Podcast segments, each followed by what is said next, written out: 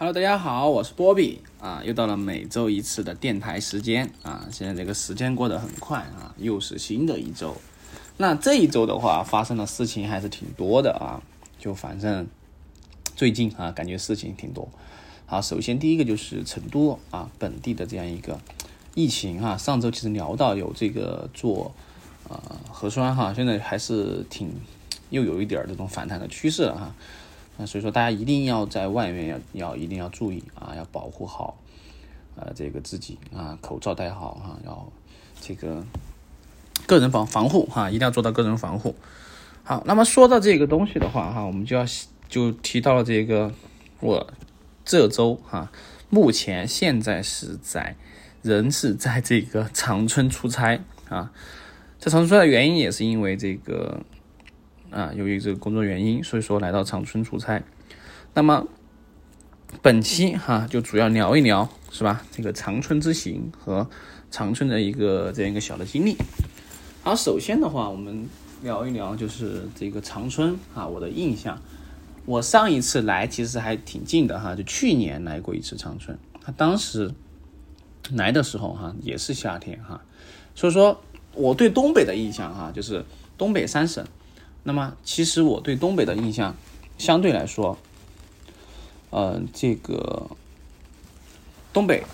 啊，在我的印象里哈，就是这个大家都应该看过啊，赵本山的那个电影是吧？好，不是赵本山电影哈，赵本山的这个小品和他的一个乡村爱情故事这几部曲哈，我觉得这个作品其实真的很不错哈。好，然而呢，实际上来了之后，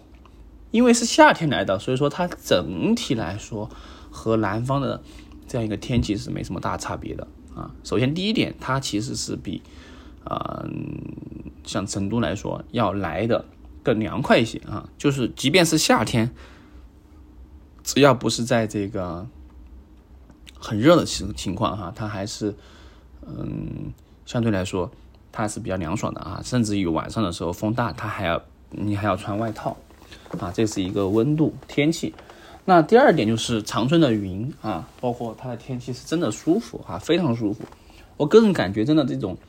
很敞亮的天气是很少有的哈。在成都，在成都来说的话，真真真的出个太阳是吧，都要发朋友圈的哈。啊，所以说这个东西其实挺挺尬的哈，挺尬的。好，那么来了之后哈，上一次啊来的时候啊，其实有一些东西是没体验到啊。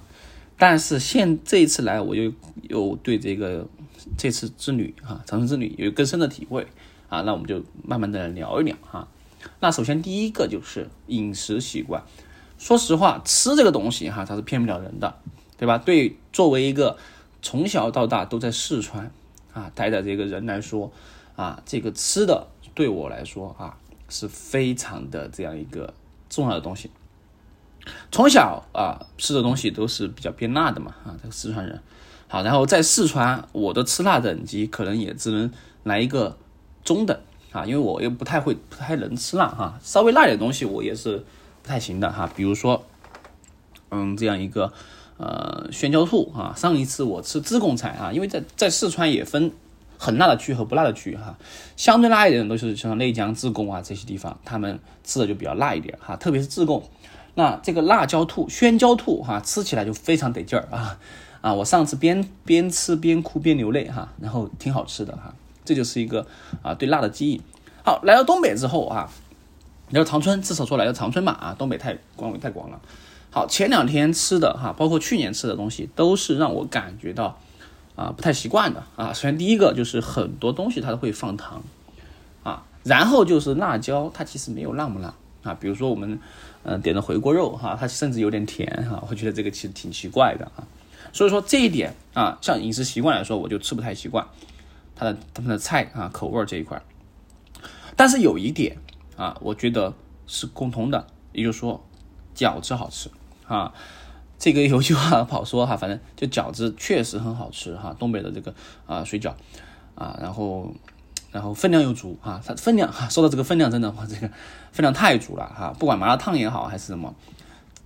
就每次哈都吃不完啊，感觉就挺浪费的哈，它的分量太足了。因为我自己其实吃东西自己吃不吃不了太多啊，所以说吃的时候每次吃我就点一份啊，就感觉就吃不完啊，嗯啊，这些就就就挺苦涩的。好，然后第二个就是他们饭哈，这个米饭它是按照几两几两来的啊，比如说二两还是四两啊。那我们基本上嗯在四川的话就是一碗一碗的啊，就你不按两啊，比如说你打一两或少打点儿哈，它的标准是不一样的。好，这一点也是一个不一样的地方哈，我觉得就吃的习惯上。好，然后就是说一说东北菜的一些经典嘛哈，比如说最经典的哈，就是大家印象中比较经典的就是锅包肉啊，锅包肉算是东北菜的一个经典哈。然后就是铁锅炖啊，然后什么大乱炖呐这些东西，那我吃过啊这个锅包肉啊，但是确实还是有一个吃不太惯哈。嗯，就我总感觉就就挺奇怪的一种味道哈，反正嗯。可能就是因为我还是比较喜欢吃辣吧，哈，就是对对这种稍微呃偏甜一点的东西啊，它呃就接受起来就比较比较比较难一点啊，所以说对锅包肉来说的话，我个人是不太喜欢的啊，是吃不太来，主要是吃不太惯啊啊。然后我觉得比较好吃的就是一个哈，我觉得是我很 OK 的一个东西，就是东北的一个冷面啊。这个冷面的话啊，其实是有点东西的哈。为什么？因为冷面啊，应该也算东北哈，或者说叫朝鲜冷面什么之类的啊。我最开始，我最开始吃这个冷面啊，我觉得还不错的地方就是之前哈，成都的话有一个叫胖哥俩啊，胖哥俩肉蟹堡啊，这个胖胖哥俩肉蟹堡的话，它里面就有一个冷面啊，那个冷面吃起来就还挺挺不错的。好，来到这边之后，我发现这个冷面确实是挺好吃的哈。就这个冷面啊，它和凉面还不一样啊。这个凉面的话，可可能是冷，就就它是相当于是做法上的区别哈。像冷面有些还有冰碴子儿哈，他们说的冰碴子儿就是真的是放了冰在里面的。好，然后再放些调料啊，然后以半个鸡蛋握个半个鸡蛋啊，然后整个吃起来是挺清爽的哈。当然这个面也要分什么荞麦面啊和常常规面。啊，所以这个冷面的话，我觉得我个人觉得还是挺 OK 的啊，我觉得吃起来是挺不错的，很爽口。好，然后就是东东北的麻辣烫哈，那东北的麻辣烫其实和我们说的像四川来说，它它不仅不叫麻辣烫啊，叫冒菜啊，叫冒菜啊。然后可能麻辣烫在东北这边叫的比较多一点啊，像嗯，很奇怪的一个是什么呢？就是比如说呃，我们在吃这个冒菜的时候啊，我们一般是。就因为冒菜它里面会已经给你入味了哈，就不会蘸什么东西。那在东北的话，它不一样啊，它一般吃冒菜的话，它会蘸一个什么麻酱哈。那这个麻酱就让我想起了北京啊，这个北京老麻酱啊。说实话，我这个对这个麻酱的东西啊，确实也是吃不来啊。我觉得这个麻酱挺奇怪的啊。就像吃火锅的时候，你一般来说是像我们蘸那个清油啊汤锅，然后还要放什么？啊，比如说这个折耳根啊，就是说鱼腥草啊，那这边肯定是很多人是不吃的哈，包括香菜党啊，也是这样一个情况。那我像我如果吃火锅，我就喜欢放清油啊，放点这个蒜末啊，然后这个碎末，还有等等之类的哈，再放点这个香菜啊等等之类啊，蚝油差不多了。好，这边的话他可能更多的喜欢吃麻酱哈，这个麻酱的话，我也是，其实我来之前也吃过相类似于麻酱这个东西的这样一个麻辣烫。就是什么呢？杨国福和张亮嘛啊，这个杨国福和张亮麻辣烫，它相对来说是比较呃连锁的一个店铺吧啊，全国各地都有啊。之前反正我在成都，哎也吃也吃过哈，然后在上海也吃过，然后在西安也吃过，所以说它这个味道我就大概知道是什么样情况了啊。它的这个嗯做法和我们传统的冒菜啊做法是不一样的。那相对来说，我可能还是更喜欢吃川味的冒菜哈。因为川味的冒菜来说，它有干拌和这个油碟，呃，不叫油碟吧，哈，就是嗯汤锅的呃汤的这样一个冒菜哈。那现在比较流行啊，就最近哈，就是比较流行在川内的话，就是一个盘盘菜哈，就是干拌的这样一个盘盘菜，嗯，它的吃法其实也是比较的 OK 的哈。然后最近我发现我家附近啊，周围开了很多家这种啊干拌冒菜的盘盘菜。啊，我觉得挺挺好吃的哈，挺好吃的。那我有些时候也会去店里吃哈，然后有些时候也会点外卖啊来去吃这样一个盘盘菜。好，所以说这一点的话，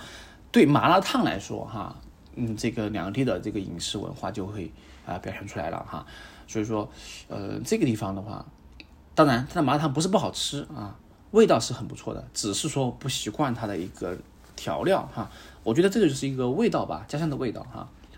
嗯，吃了这么久哈，因为经常之前出差还比较多哈，然后在各地之后哈，我就会发现还是川菜最好吃哈。一每次我啊到外面待了时间比较长的话，相对来说哈，我回去之后就会马上去吃吃一顿火锅啊，这个火锅就大快朵颐哈，让让我很爽，就是要来辣一点的东西啊，无辣不欢嘛啊，就是这样一个道理。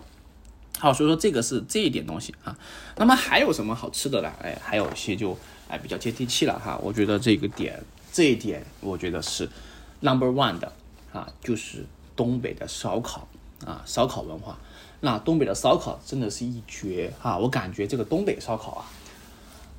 嗯，不说其他烧烤，我其实吃的不多哈。比如说，可能新疆的烧烤吃过啊，羊肉串啊。然后四川的烧烤，四川有烧烤吗？四川好像没有烧烤哈，四川串串香嘛哈，四川是，但东北烧烤真的好吃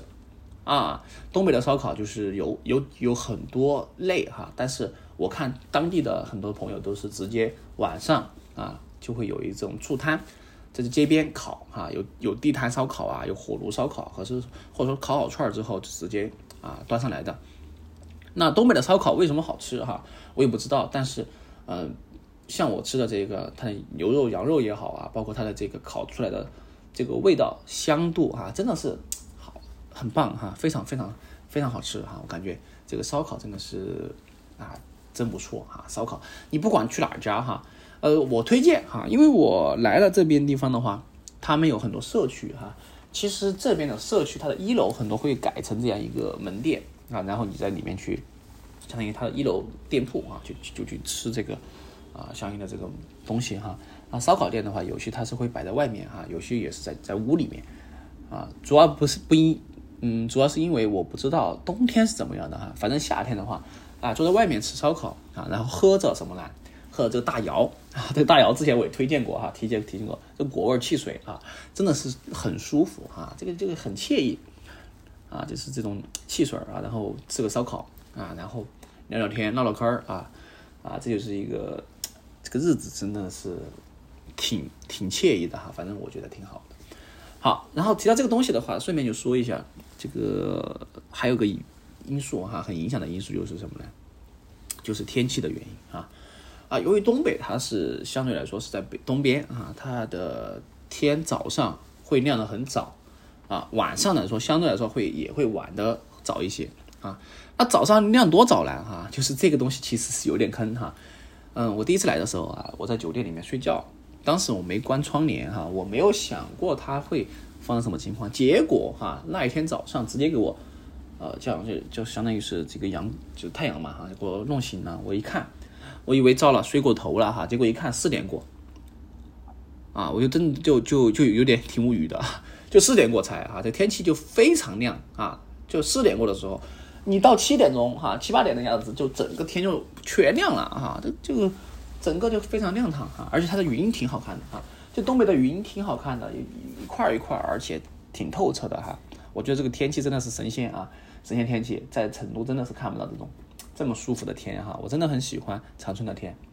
然后长春的这个温度也很适宜哈，所以说这个时差啊，也不叫时差吧哈，反正有就是和你的这个习。习惯也是有有有不一样的地方哈，像晚上，呃，一般商场哈，我们都是在成都一般是十点钟左右哈，九点十点钟的样子关门啊。在长春的话，七八点就关门了，哎，基本上七八点就关门了啊。上上次看了个商场就是七点半好像就关门了啊，关门了。然后跳基本上活动就六七点的样子就活动完了之后，夜生活嘛也有夜生活哈，但是就是晚的挺早的，基本上九点过之后哈，就街上就没什么人了。啊，活动就比较少，所以说，我觉得一部分可能是因为这个天气的原因，因为黑的比较早嘛，回的比较早，就是作息；还有部分可能也是因为什么呢？比如说，嗯，我不知道冬天，主要是我很想知道冬天到底是怎么生活哈。啊，然后夏天的话，反正是这样的一个情况。好，这就是这个相应的一个生活习惯。那最后再讲一个啊。最后再讲一个非常顶级的，哎，顶级的什么呢？就是他们的一个洗浴文化哈。呃，东北啊，就一定要体验一回什么呢？它的洗浴文化啊，搓澡啊，这个搓澡去泥啊，真的是非常的舒服啊。我对这个洗浴文化的一个印象哈，就是来源于这个呃，首先第一个哈，就是这个洗浴之王乔杉啊，乔杉。他就是我最开始的一个印象，是吧？这个他在当时拍这个《屌丝男士》的时候，哈，什么二九八那不得起飞啊，对吧？这个乔杉啊，啊，乔杉其实也是一个很棒那个呃喜剧演员哈，我很挺我挺喜欢他的啊，包括他演的这样一个，嗯，这个叫，哎，那电影叫什么来着？大吉他叫什么电影来着？啊，缝纫机乐队啊，缝纫机乐队啊，包括他拍的这个缝纫机乐队啊，包括他的很多小品段子啊，然后就是。挺好玩的哈，然后后面来说，嗯，彭昱畅吧，应该是彭昱畅，他就和他一起演了一个叫《沐浴之王》的这样的电影啊，我不知道大家看过没有？那在《沐浴之王》里面哈，我就觉得他这个怎么说呢？也不能说完完全全的把这个东北的洗浴文化给他表现出来了哈，但至少来说，他我从这个电影里面可以看到一些。哎，就是这种洗浴文化的影子哈。首先，第一个就是他讲的是这个，当时就是因为这个彭昱畅哈，他失忆哈，就然后就落到这个啊搓澡搓澡工哈，然后他去学习这样一个搓澡的一个技能，然后去打比赛的一个故事啊，大概是这样一个情况啊。我个人觉得还是挺好玩的哈，挺好玩的。然后至于好不好看，这个因人而异吧哈。反正我觉得挺有意思的哈，还是比较有意思。然后，然后这里面就是首先这个乔杉。啊，他就是这个搓澡工啊，就是他的一个澡堂店，他这个老板哈。然后这里面我就觉得哈，我就觉得就是我看了之后就非常的痛快啊，我觉得哇，这个搓澡肯定很舒服啊，因为这个让人感觉就很享受啊，非常享受的感觉。好，所以说我看到这个之后哈，我就很想去体验一下这种感觉。那来了之后我就发现，哎，这个呃挺多的啊，非常多澡堂哈，在东北。非常多澡堂，就就到处都有哈，嗯，夏天呃冬天我不知道哈，它夏天也是比较多的澡堂，然后很舒服哈，也是很舒服的，呃，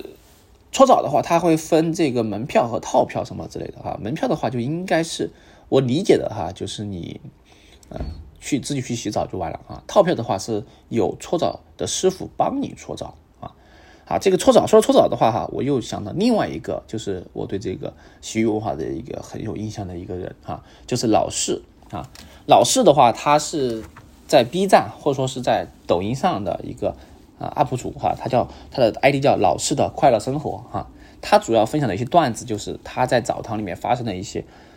这个他作为一个大堂经理嘛，在澡堂里面发生的一些趣事儿啊啊，这个也是很好玩啊。我觉得他也是很有才的一个人啊，大家有有时间可以去看看他的拍的一些东西哈，挺有挺有意思的哈，挺有意思的。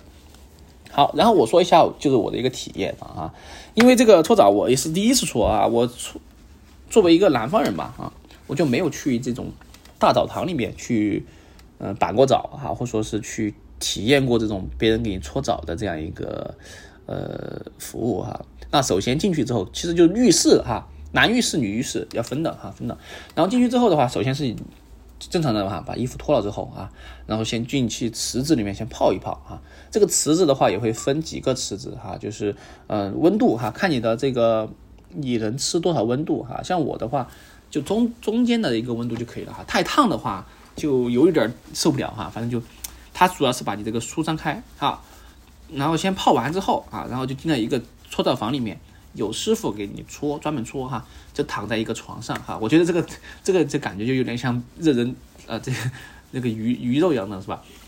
好，躺上去之后哈，师傅就会问你啊，就是你要用什么来搓哈？有什么醋啊，有酒红酒啊，什么什么之类的啊，牛奶什么之类的啊。好，反正就是选好之后哈，就会先给你把 调料撒在你的身上哈。我就感觉这个就是有点像呃烹饪哈。好，然后就开始给你搓，哈，还搓澡巾，其实挺专业的哈，他会把搓澡巾缠手上，缠上了之后就开始给你搓。去泥，哈，他们叫去泥，啊，首先去 A 面，然后去 B 面，哈，我以为就两面，哈，结果结果他是把整个你整个人，哈，就方方面面都给你搓到位儿，啊，然后说实话挺挺疼挺疼的哈，给搓的挺疼的，啊，我说我，他问我吃劲儿不，哈，我也不知道什么哈，我说就就有点痛啊，有点痛，反正你这个。结果整个一身给我搓得很红哈，然后他说我没什么泥哈，没什么泥啊，我说我确实啊，反正就就还好哈，主要是想体验一下这种感觉。好，搓完之后，哎，搓完之后的话就你就整个人啊就会比较舒坦啊，舒坦完之后你就可以去桑拿房里面蒸一蒸啊，汗蒸啊，我就直接去。那这个桑拿房其实大家应该有印象哈，就是之前有个段子嘛。啊，就是有个动图哈，有个不是动图哈，有一段就是他这个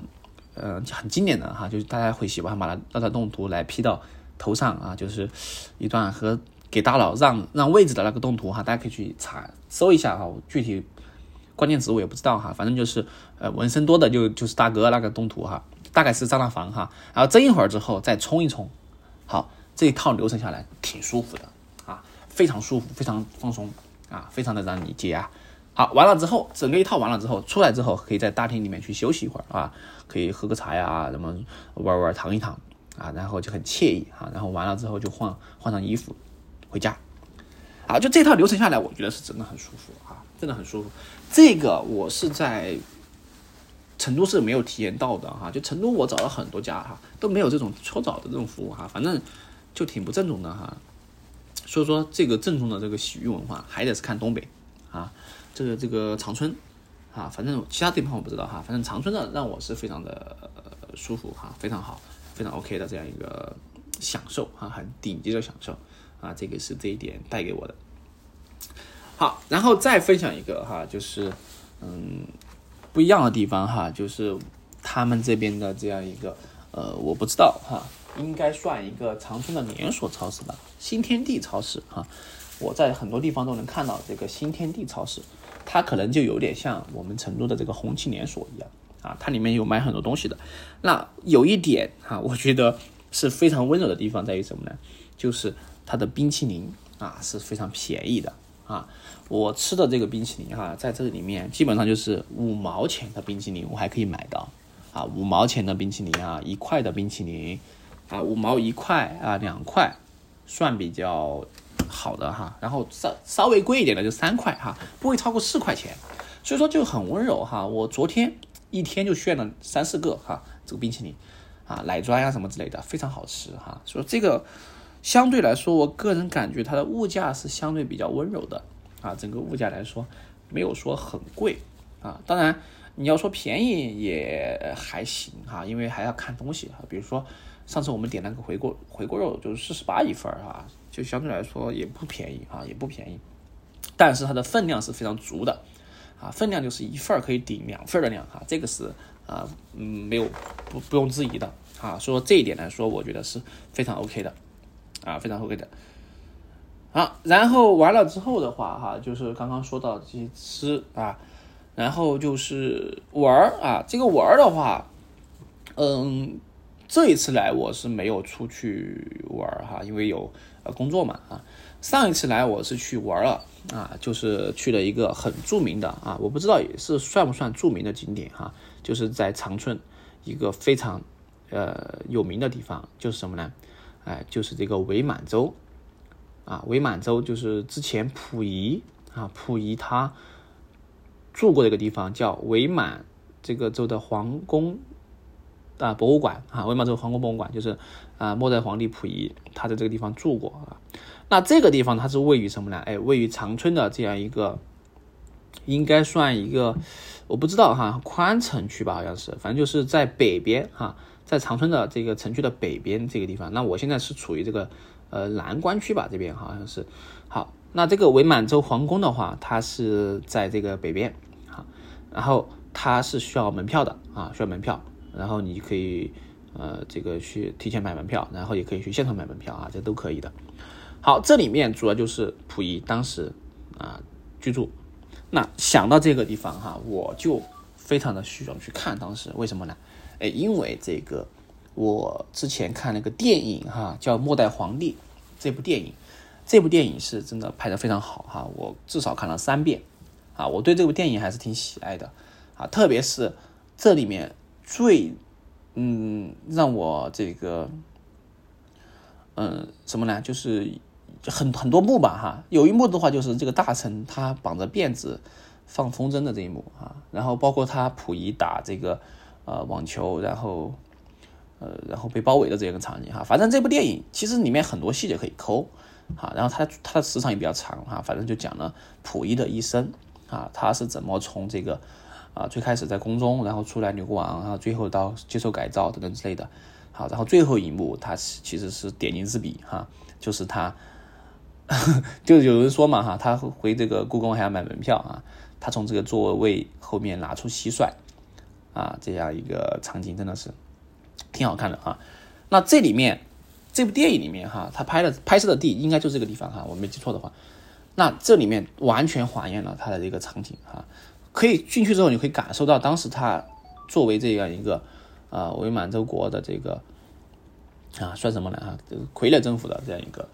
啊，他所居住的环境其实挺西式的哈。首先，它这个地方有马桶啊，这个马桶算是普及的比较早的地方哈，因为当时这个规划可能有这个相关的东西。好，这个马桶，哎，然后它的包括它的一个卧室啊，它这样一个读书房啊等等之类的啊，都是非常的西式的啊，这样一套东西。好，然后旁边有相应的一个防空道啊，这个其实是挺凉快的，所以说这个地点我觉得大家有兴趣的话啊，是其实是可以来去看一看的啊，挺不错的一个地方哈，我个人觉得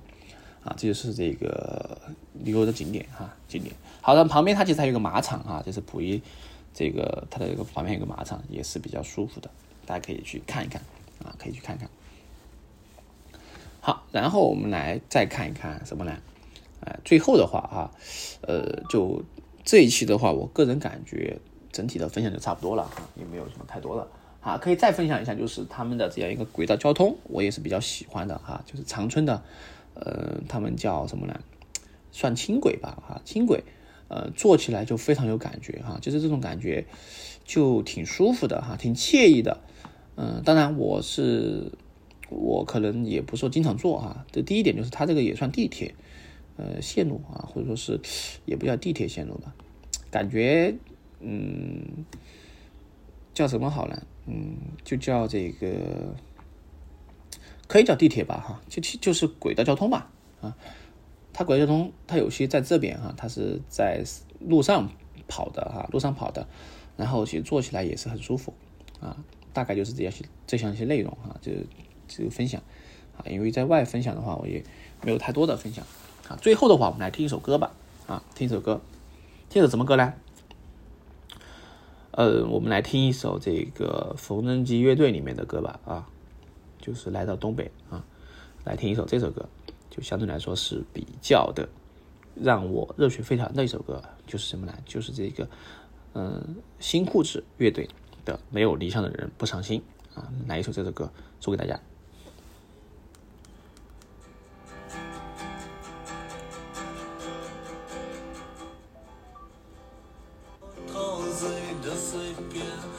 散落在街边，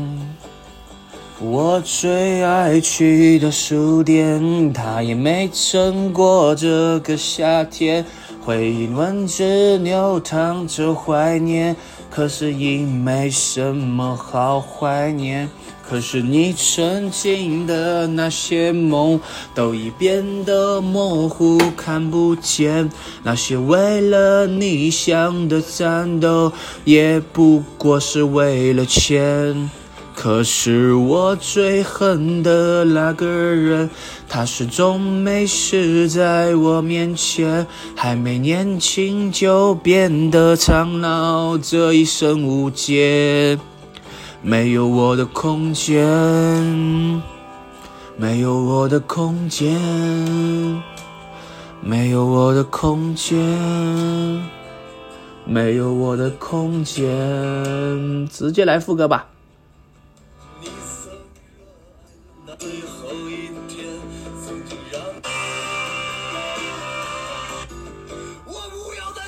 孤独中失去，我不要一直活在地下里。无知的骗局，匆匆的蚂蚁，没有理想的人不伤心。我不要在失败孤独中失去，我不要一直活在地下里。无知的骗局，匆匆的蚂蚁，没有文化的人不伤心，他不伤心，